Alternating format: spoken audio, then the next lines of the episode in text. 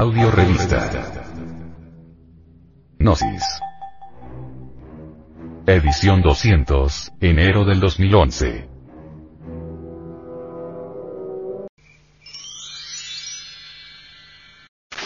Sexología. La infrasexualidad. En relación a la sexología, el venerable maestro, Samael Aumeor, manifiesta. Hay varias clases de sexo. Existe el sexo normal, común y corriente, existe el infrasexo y existe el suprasexo. ¿Qué se entiende por sexualidad normal? Entiéndase por sexualidad normal, la actividad sexual conducente a la reproducción de la especie.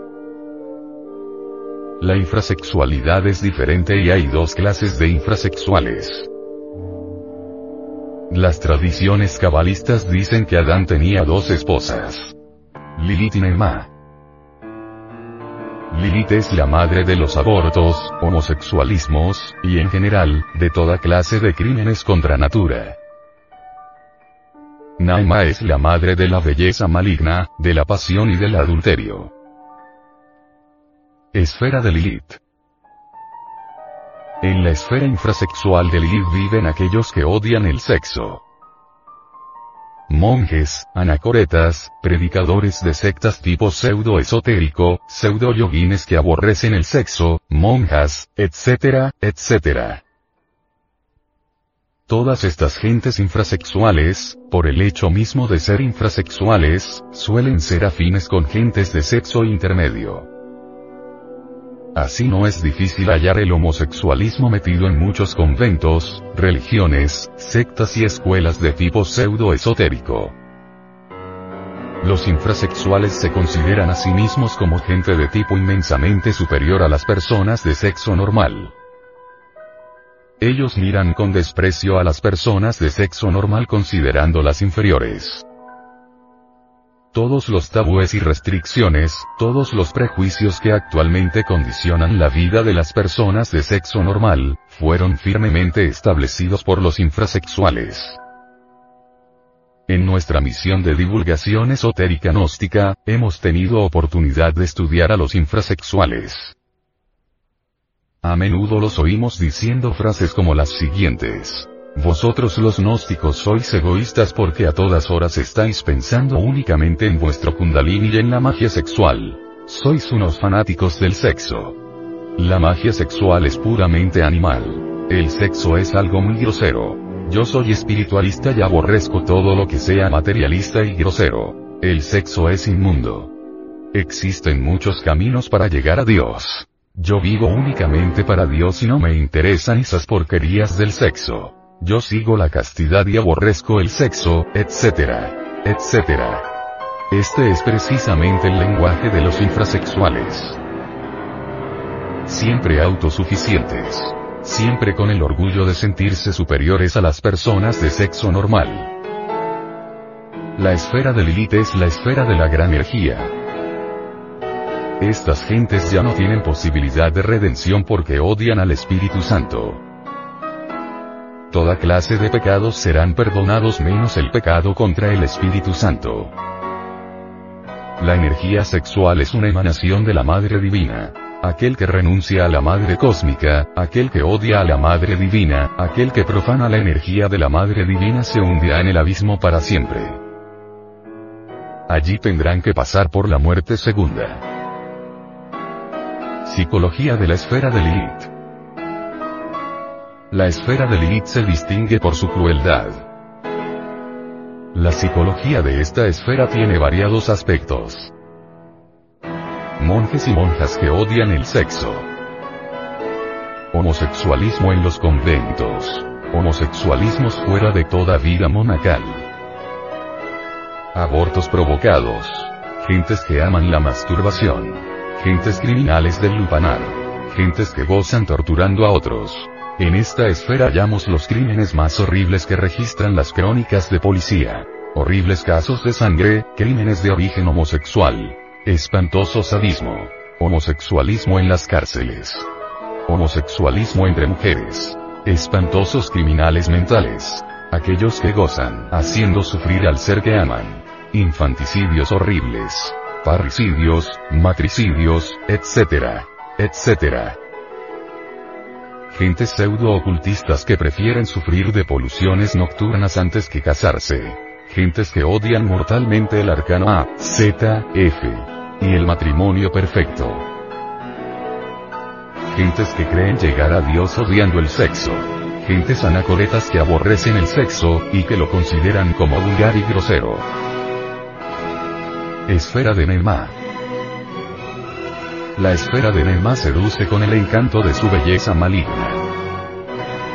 En esta esfera infrasexual hallamos a todos los Juan Tenorios y Doñas Ineses. En esta esfera se desenvuelve el mundo de la prostitución. Los infrasexuales de Nema se sienten muy hombres. En esta esfera viven aquellos que tienen muchas mujeres. Ellos se sienten felices en el adulterio. Se creen muy hombres, ignoran que son infrasexuales. En la esfera de Nema hallamos también millones de prostitutas. Esas pobres mujeres son víctimas del encanto fatal de Nema. En la esfera de Nema hallamos elegantes señoras de alta posición social. Esas gentes son felices en el adulterio. Ese es su mundo.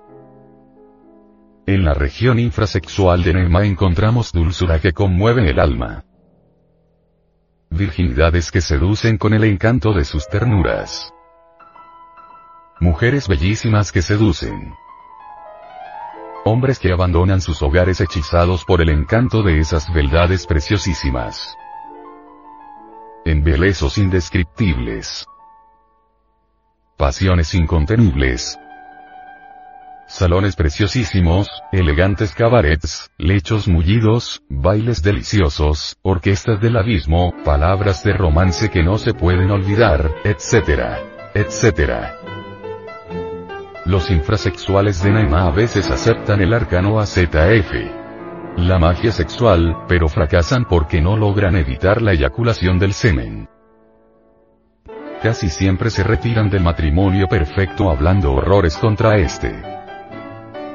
Los hemos escuchado diciendo, yo practiqué magia sexual y a veces logré sostenerme sin derramar el semen. Era yo un animal gozando de las deliciosas pasiones del sexo. Después de retirarse del sendero del filo de la navaja representado por la médula espinal, buscan refugio en alguna seductora doctrina de Nema, y si tienen la suerte de no caer en la esfera de Lilith, entonces continúan eyaculando el licor seminal. Ese es su mundo infrasexual. Psicología de la esfera de Nema. Los habitantes infrasexuales de la esfera de Nema son delicadísimos. Ellos son los que dicen frases como estas. La ofensa se lava con sangre. Mate por honor de hombre. Mi honor desairado. Soy un marido ofendido, etc. El tipo de Nema es el de aquel que se juega la vida por cualquier dama. El tipo pasional, amante del lujo, esclavo de los prejuicios sociales, amigo de borracheras, banquetes, fiestas, modas elegantísimas, etc. etc. Esta gente considera el matrimonio perfecto como algo imposible, y cuando lo aceptan, duran muy poco en esta senda porque fracasan. Este tipo de gentes gozan bestialmente en el sexo. Cuando este tipo de gentes aceptan el arcano AZF, lo utilizan para gozar la lujuria, y tan pronto encuentran alguna seductora doctrina que les brinde refugio, entonces se retiran del matrimonio perfecto. Mística de Nema. Algunas veces encontramos tipos místicos en la esfera infrasexual de Nema. Estos no beben, ni comen carnes, ni fuman o bien son muy religiosos aun cuando no sean vegetarianos. El tipo místico de Nema es solo pasional en secreto. Goza violentamente en las pasiones sexuales aun cuando después esté pronunciando terribles sentencias contra la pasión sexual. A veces aceptan el arcano AZF pero se retiran al poco tiempo cuando hayan alguna consoladora doctrina que les diga frases como estas. Dios dijo, creced y multiplicaros. El acto sexual es una función puramente animal y la espiritualidad nada tiene que ver con este acto, etc. etc. Entonces el infrasexual de Nema, encontrando justificación para eyacular el licor seminal, se retira de la senda del matrimonio perfecto.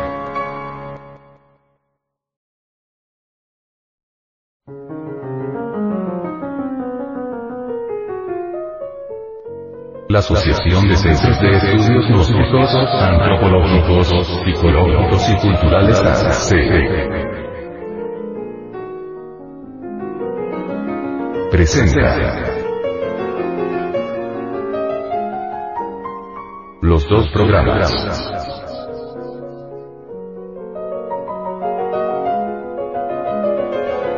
El abismo. Por el venerable maestro Samael Aumeor.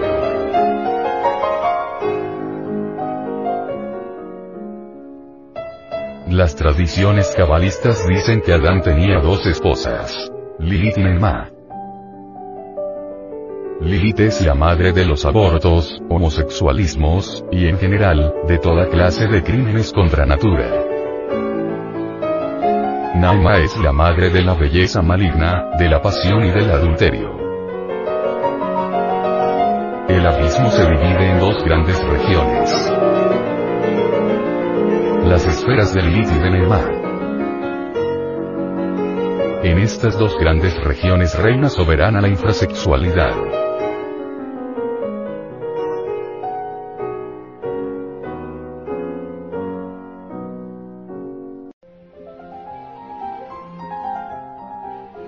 Esfera de.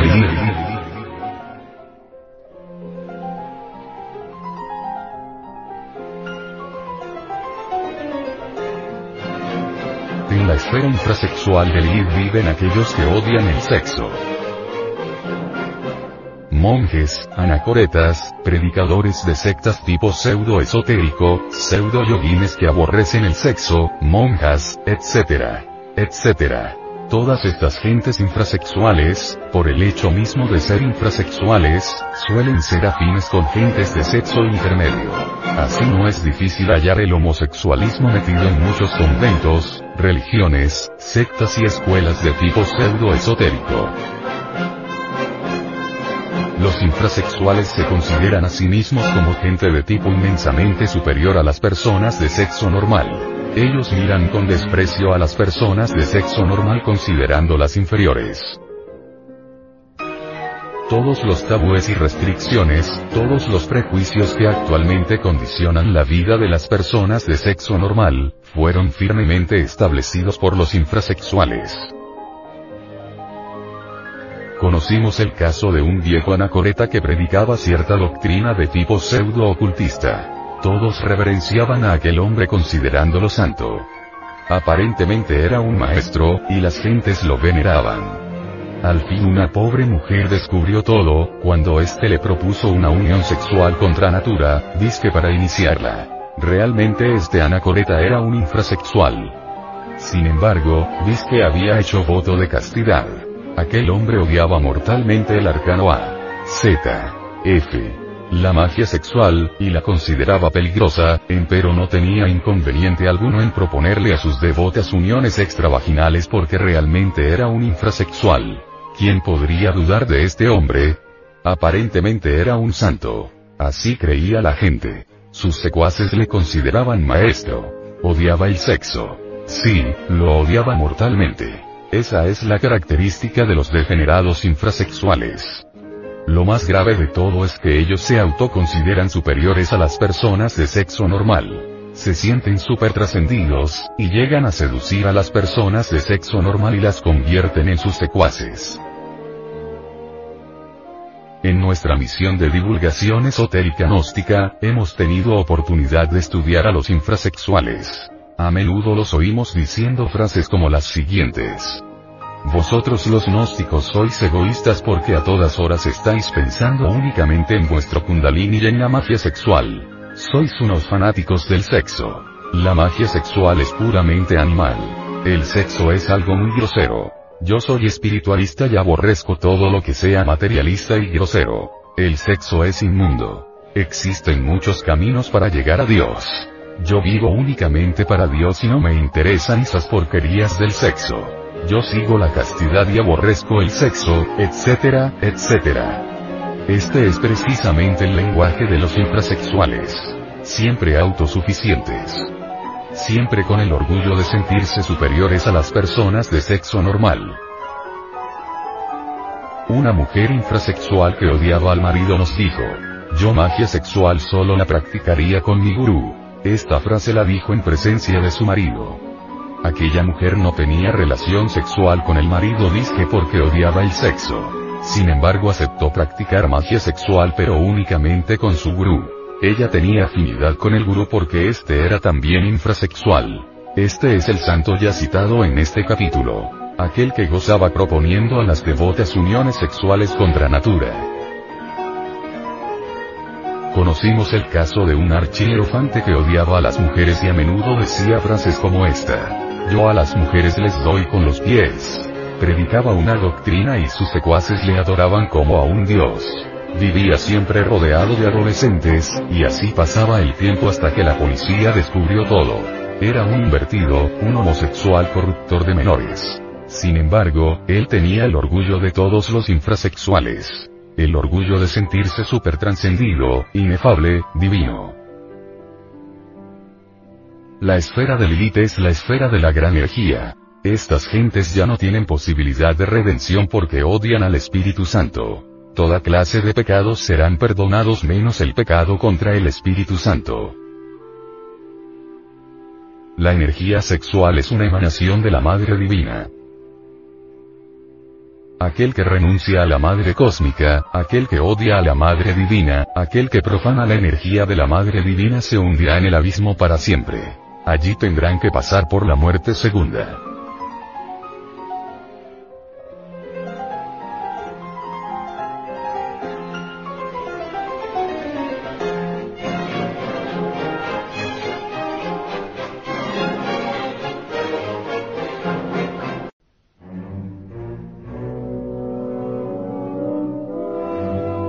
Psicología de la esfera de Lilith.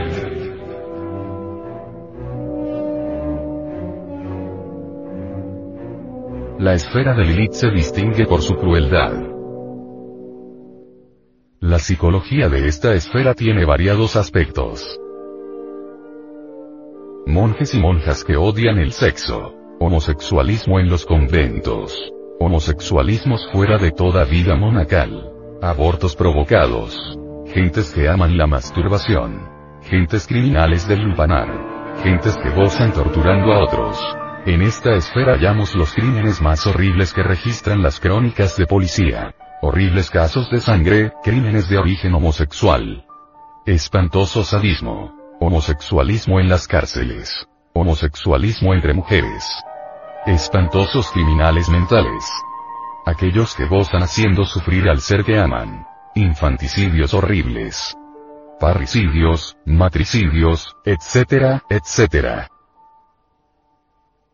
Gentes pseudo-ocultistas que prefieren sufrir de poluciones nocturnas antes que casarse. Gentes que odian mortalmente el arcano A, Z, F, y el matrimonio perfecto. Gentes que creen llegar a Dios odiando el sexo gentes anacoretas que aborrecen el sexo, y que lo consideran como vulgar y grosero.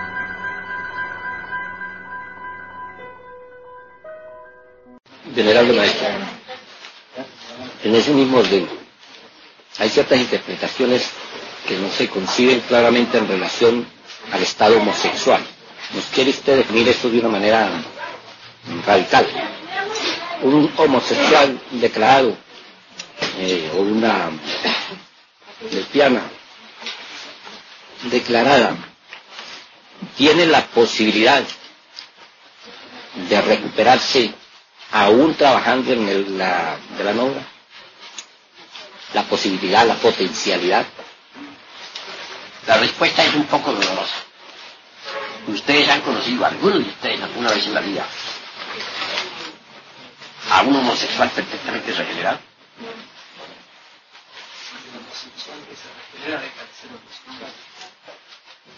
¿Tú has conocido a algún homosexual que en la vida haya dejado de ser homosexual? De verdad, en un ciento por ciento. No lo hay. Porque es una semilla degenerada. Está podrida. No se le puede, no se puede hacer de nuevo. Está podrida.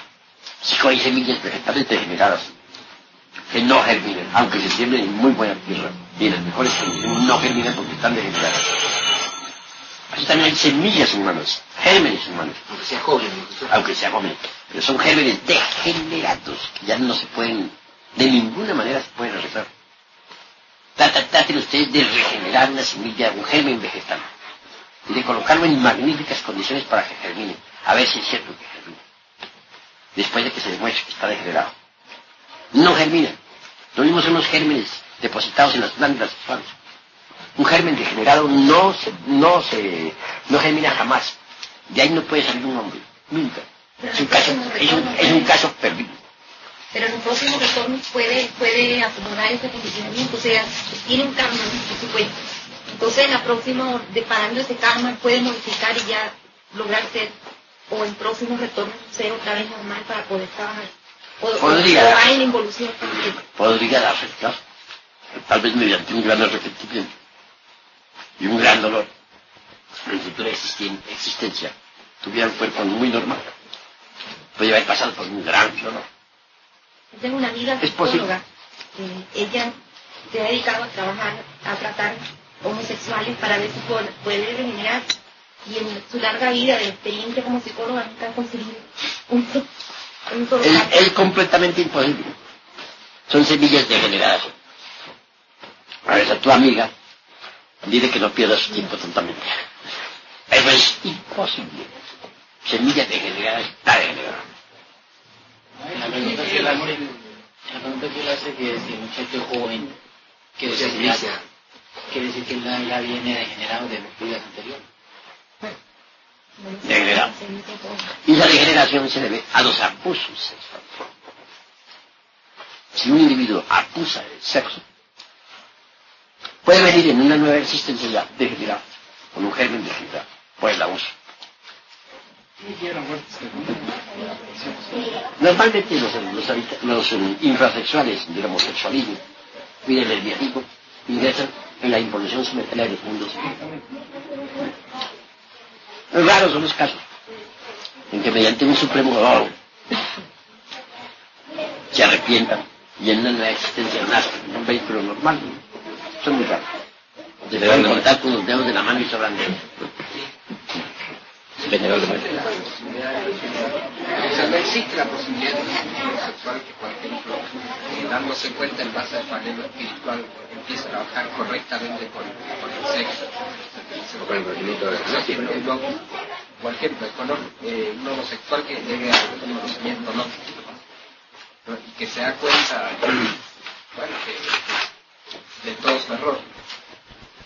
Entonces que empieza a trabajar totalmente al revés de como trabajaba. Puede haber algo de regeneración sobre esa regeneración.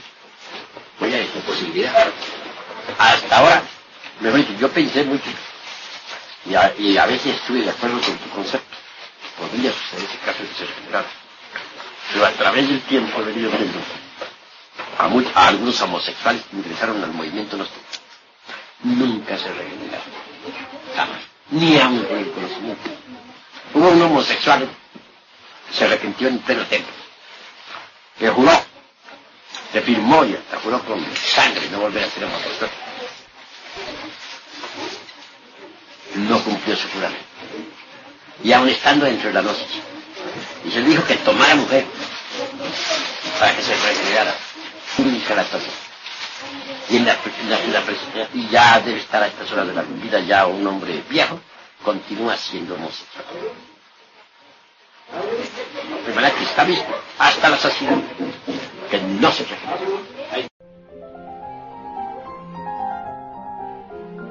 Esfera de.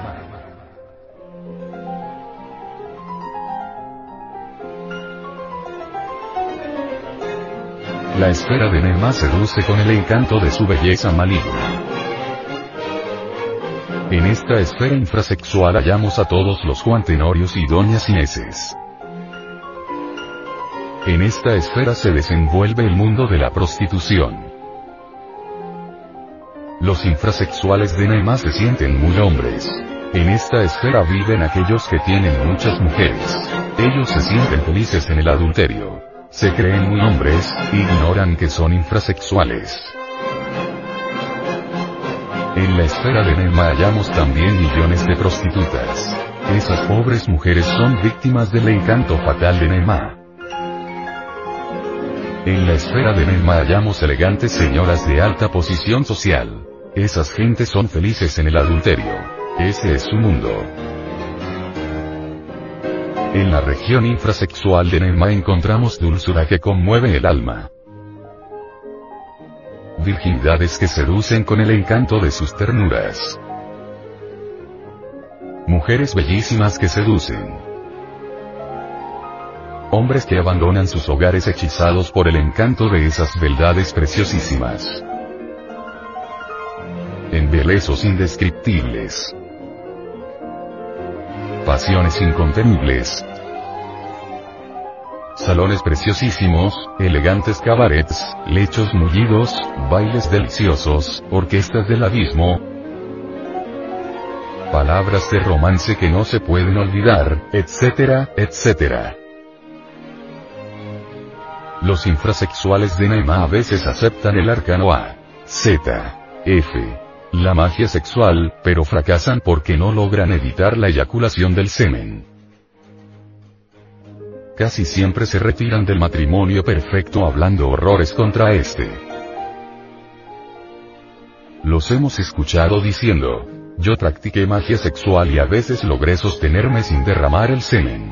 Era yo un animal gozando de las deliciosas pasiones del sexo. Después de retirarse del sendero del filo de la navaja representado por la médula espinal, buscan refugio en alguna seductora doctrina de Nema, y si tienen la suerte de no caer en la esfera de Lilith, entonces continúan eyaculando el licor seminal.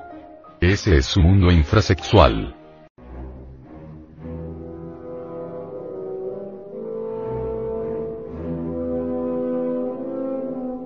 Psicología de la esfera de Nema.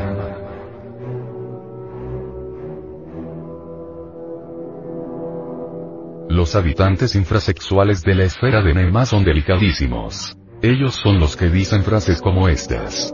La ofensa se lava con sangre. Mate por honor de hombre. Mi honor desairado. Soy un marido ofendido, etc. El tipo de Nema es el de aquel que se juega la vida por cualquier dama. El tipo pasional, amante del lujo, esclavo de los prejuicios sociales, amigo de borracheras, banquetes, fiestas, modas elegantísimas, etcétera, etcétera. Esta gente considera el matrimonio perfecto como algo imposible, y cuando lo aceptan, duran muy poco en esta senda porque fracasan. Este tipo de gentes gozan bestialmente en el sexo. Cuando este tipo de gentes aceptan el arcano A, Z, F, lo utilizan para gozar la lujuria, y tan pronto encuentran alguna seductora doctrina que les brinde refugio, entonces se retiran del matrimonio perfecto.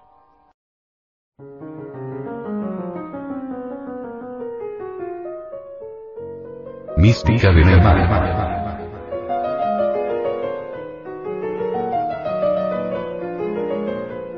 Algunas veces encontramos tipos místicos en la esfera infrasexual de Nema. Estos no beben, ni comen carnes, ni fuman o bien son muy religiosos aun cuando no sean vegetarianos. El tipo místico de Nema es solo pasional en secreto. Goza violentamente en las pasiones sexuales aun cuando después esté pronunciando terribles sentencias contra la pasión sexual. A veces aceptan el arcano A, Z, F. Pero se retiran al poco tiempo cuando hayan alguna consoladora doctrina que les diga frases como estas. Dios dijo, creced y multiplicaros. El acto sexual es una función puramente animal y la espiritualidad nada tiene que ver con este acto, etcétera, etcétera. Entonces el intrasexual de Alma, encontrando justificación para eyacular el licor seminal, se retira de la senda del matrimonio perfecto.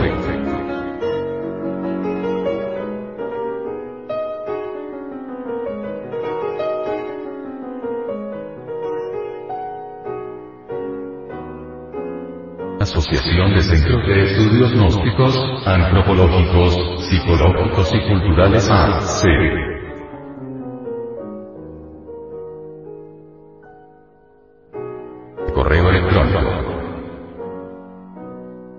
Asociación de Estudios Gnósticos. Te invitamos a visitar nuestro luminoso portal en internet www.acegat.org www.acegap.org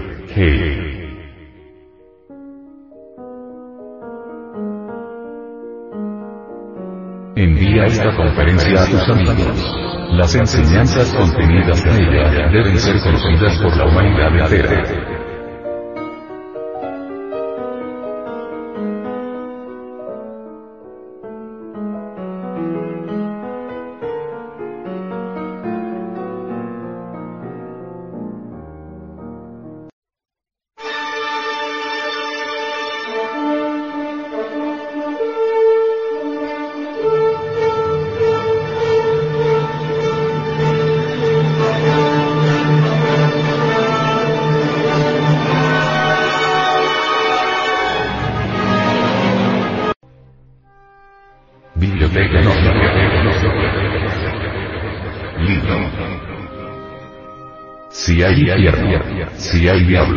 Si hay karma. Autor. Samael Aumeor. Kalki Avatara de la nueva era de Acuario. Capítulo 11. Séptimo círculo dantesco.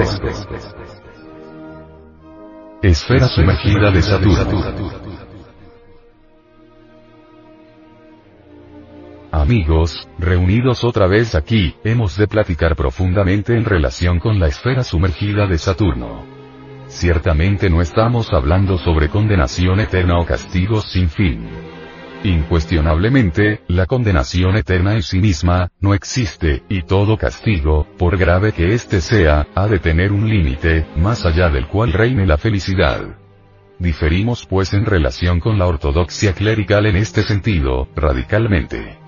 Indubitablemente, los procesos involutivos de la vida, realizados entre las entrañas de la Tierra en las infradimensiones sumergidas bajo la corteza geológica de nuestro mundo, concluyen con la muerte segunda, después de la cual, libertada la esencia, restaurada la prístina pureza del material psíquico, han de reiniciarse inevitablemente nuevos procesos de tipo completamente evolutivo. Resulta pues, palmaría y evidente, nuestra oposición al dogma de una condenación absolutamente eterna. Surge, a simple vista, nuestro modo de comprender la expiación de culpas. Jamás podríamos concebir que alguna cuenta expiatoria, por grave que ésta fuese, no llegase por último a un final. Es claro que la justicia divina jamás fallaría. Toda culpa, por grave que ésta sea, tiene su equivalente matemático exacto expiatorio. No es posible pagar más de lo que se debe, y si la divinidad cobrase más de lo debido, obviamente no sería justa.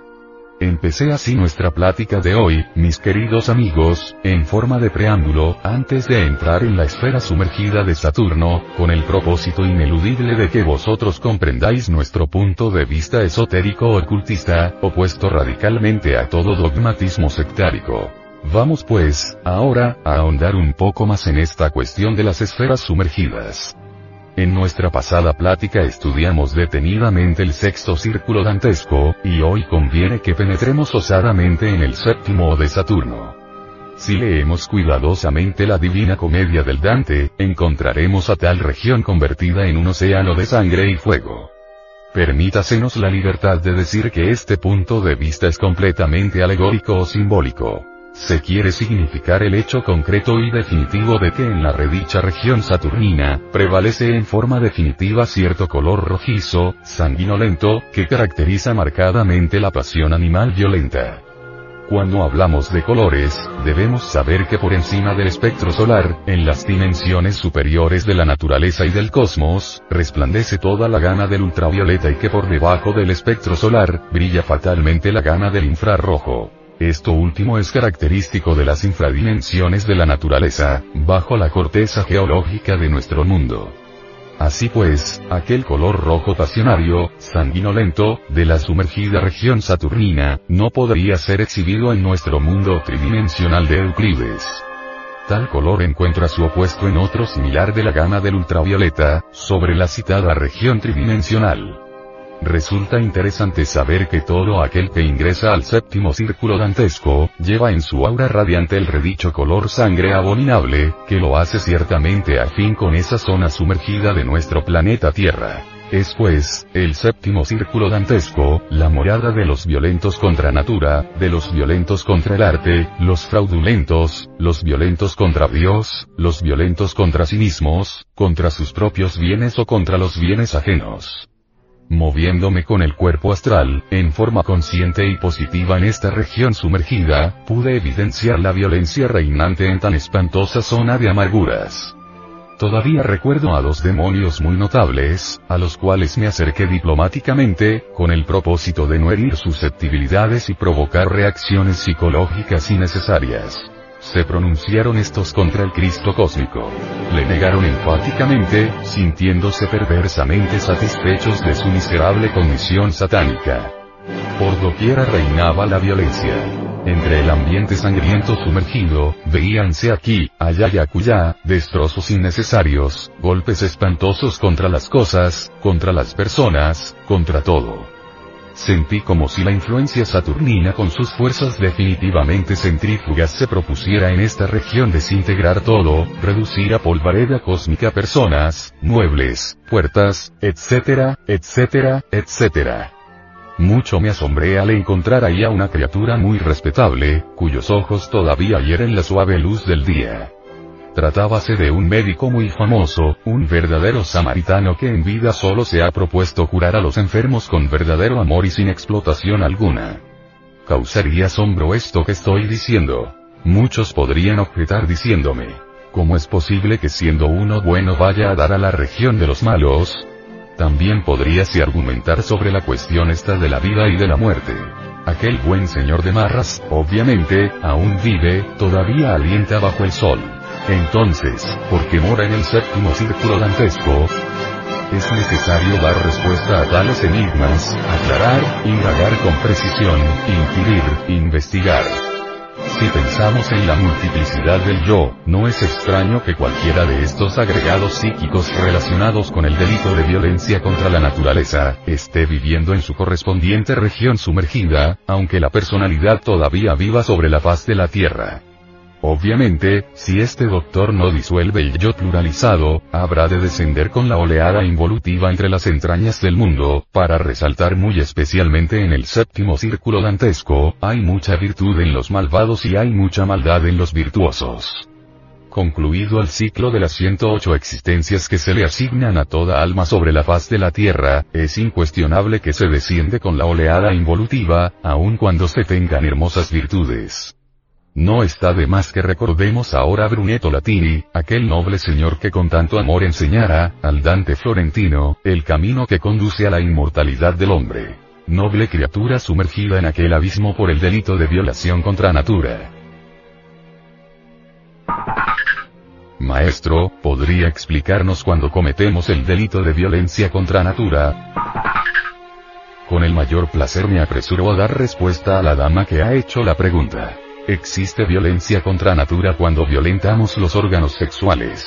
Existe tal delito cuando el hombre obliga a su mujer a efectuar la cópula, no estando ella en disposición de hacerlo. Existe tal delito cuando la mujer obliga al hombre a efectuar la cópula, no hallándose éste en disposición de hacerlo. Existe tal delito cuando el hombre se auto-obliga violentándose a sí mismo, para efectuar el coito, no encontrándose su organismo en condiciones aptas para ello. Existe tal delito cuando la mujer se auto-obliga para efectuar la cópula, no hallándose su organismo en condiciones realmente favorables. Existe tal delito en aquellos que cometen el crimen de violación sexual, posesión de otra persona contra la voluntad de la misma.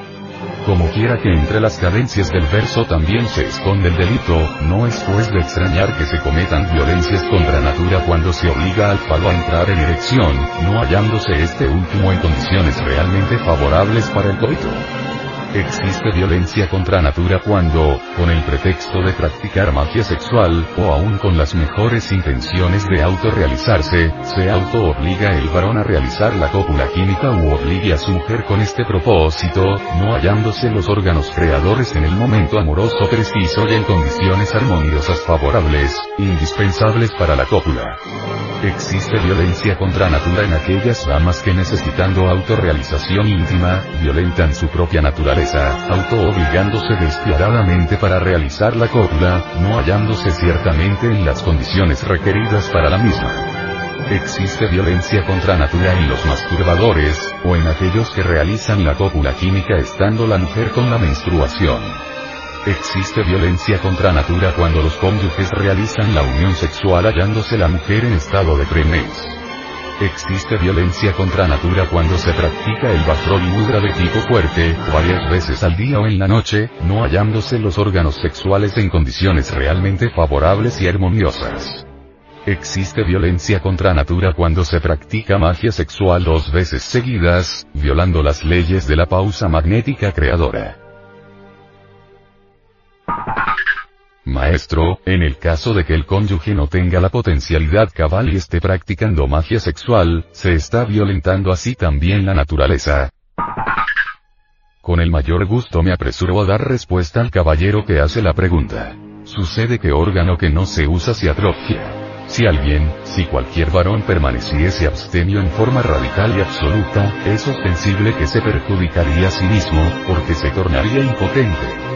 Obviamente, si tal varón quisiese curarse de tan nefasto mal, bien podría lograrlo practicando magia sexual. Conexión del falo y del útero sin eyacular el semen. Es claro que en principio tal conexión resultaría casi imposible, debido precisamente a la falta de erección del falo.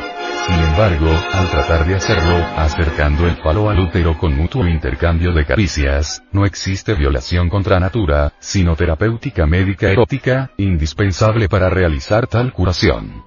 En principio esta clase de pacientes pueden usar algún tratamiento médico clínico, basados en los consejos del doctor, con el propósito precisamente de lograr las primeras conexiones sexuales. Es ostensible que si la pareja se retira antes del orgasmo para evitar la eyaculación del semen, este último se reabsorbe en el organismo fortificando extraordinariamente el sistema sexual, cuyo resultado viene a ser exactamente la curación.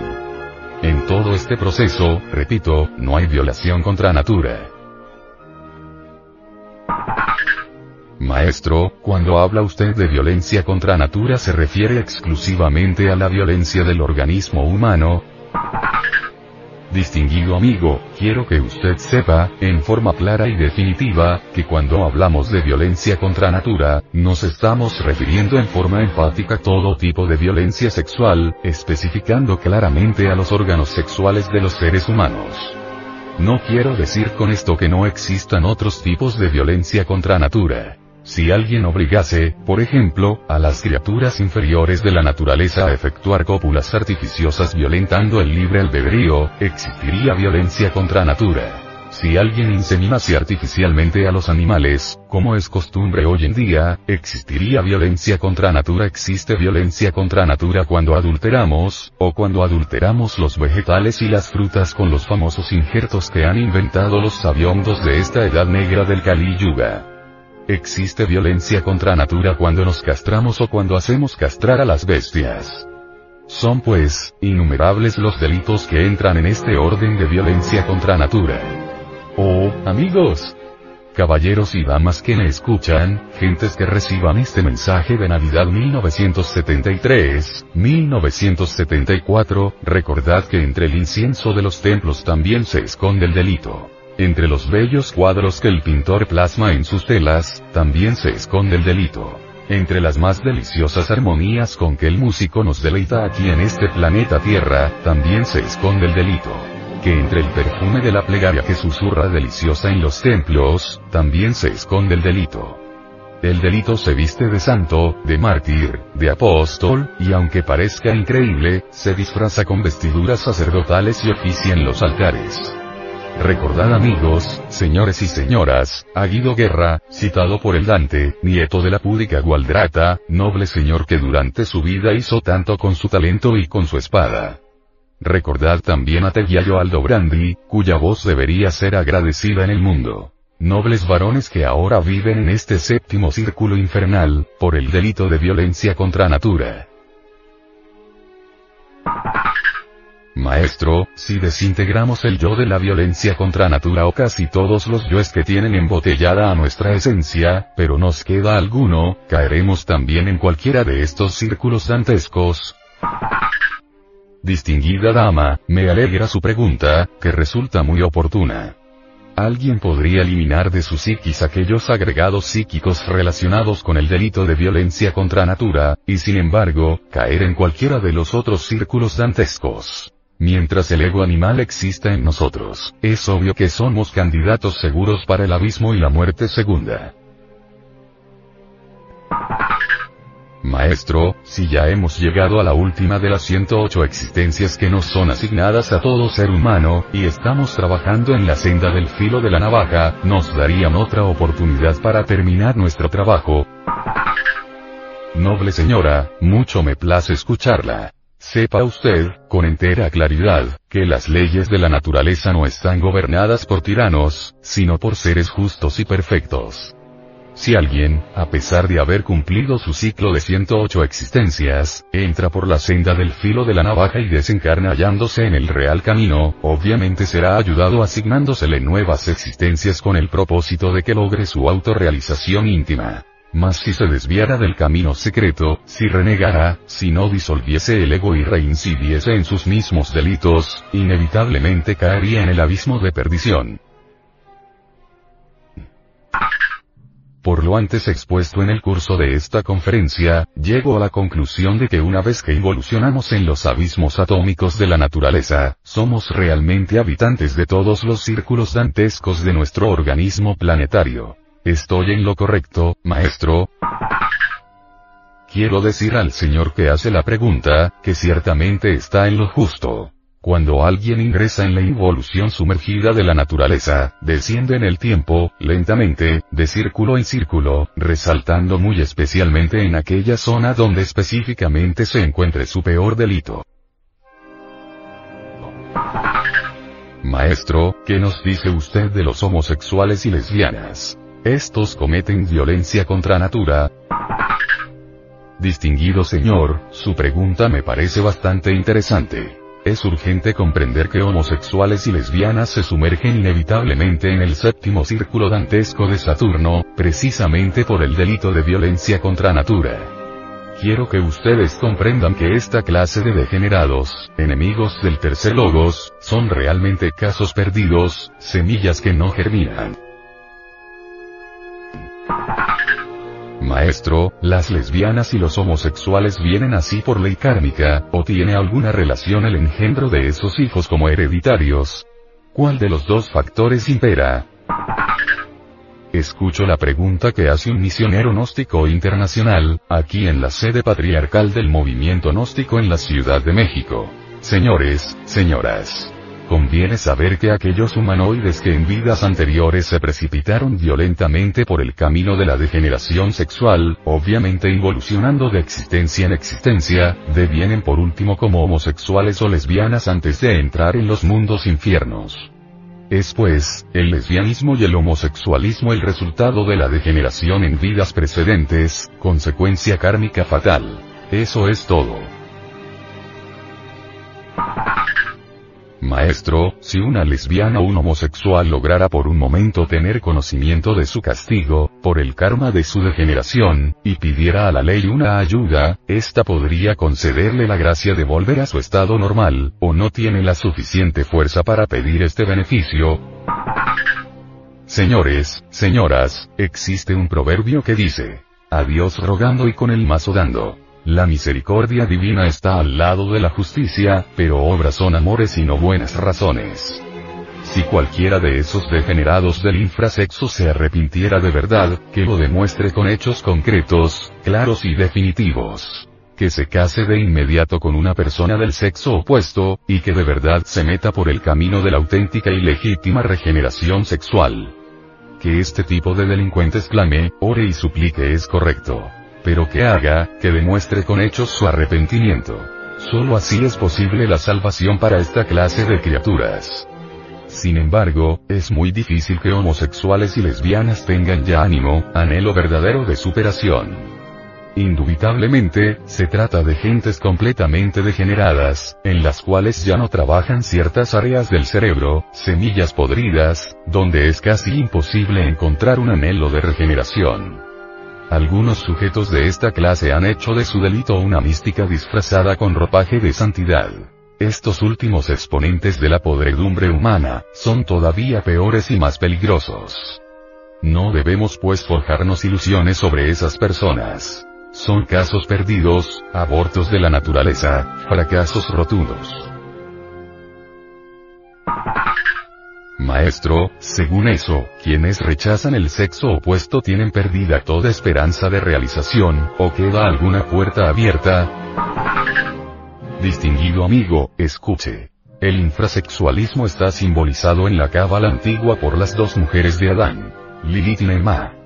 Lilith en sí misma, alegoriza francamente lo más monstruoso de la degeneración sexual.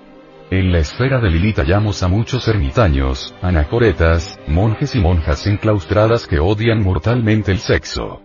También hallamos en la citada esfera, a todas aquellas mujeres que toman abortivos y que asesinan a sus criaturas recién nacidas, verdaderas hienas de la perversidad. Otro aspecto de la esfera de Lilith corresponde a los pederastas, homosexuales y lesbianas. Incuestionablemente, tanto los que rechazan el sexo violentamente como los que abusan de él cayendo en el homosexualismo y en el lesbianismo, son casos perdidos, criaturas terriblemente malignas. Para esta clase de gentes todas las puertas están cerradas, menos una. La del arrepentimiento. La esfera de Nema está representada por otro tipo de violentos contra natura. Los formicarios irredentos, los formicarios de la abominación, etc personas que se hallan muy bien definidas en el tipo Don Juan Tenorio o Casanova, y hasta el tipo Diablo, que es lo peor de lo peor.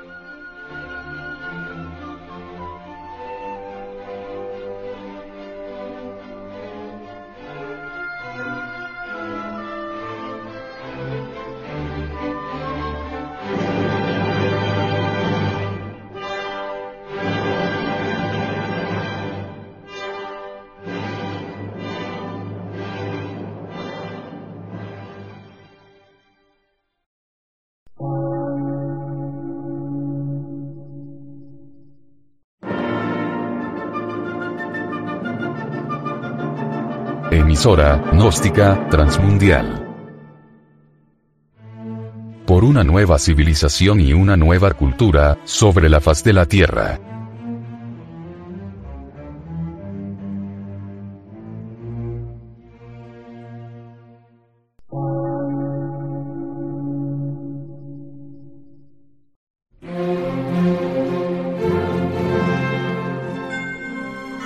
Medio de radiodifusión científico, artístico, místico y filosófico, de la Asociación Colombiana de Centros de Estudios Gnósticos, Antropológicos, Psicológicos y Culturales. A.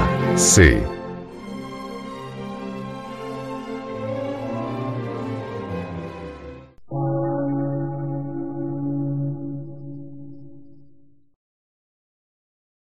Lectura en movimiento. Difusión sin fronteras.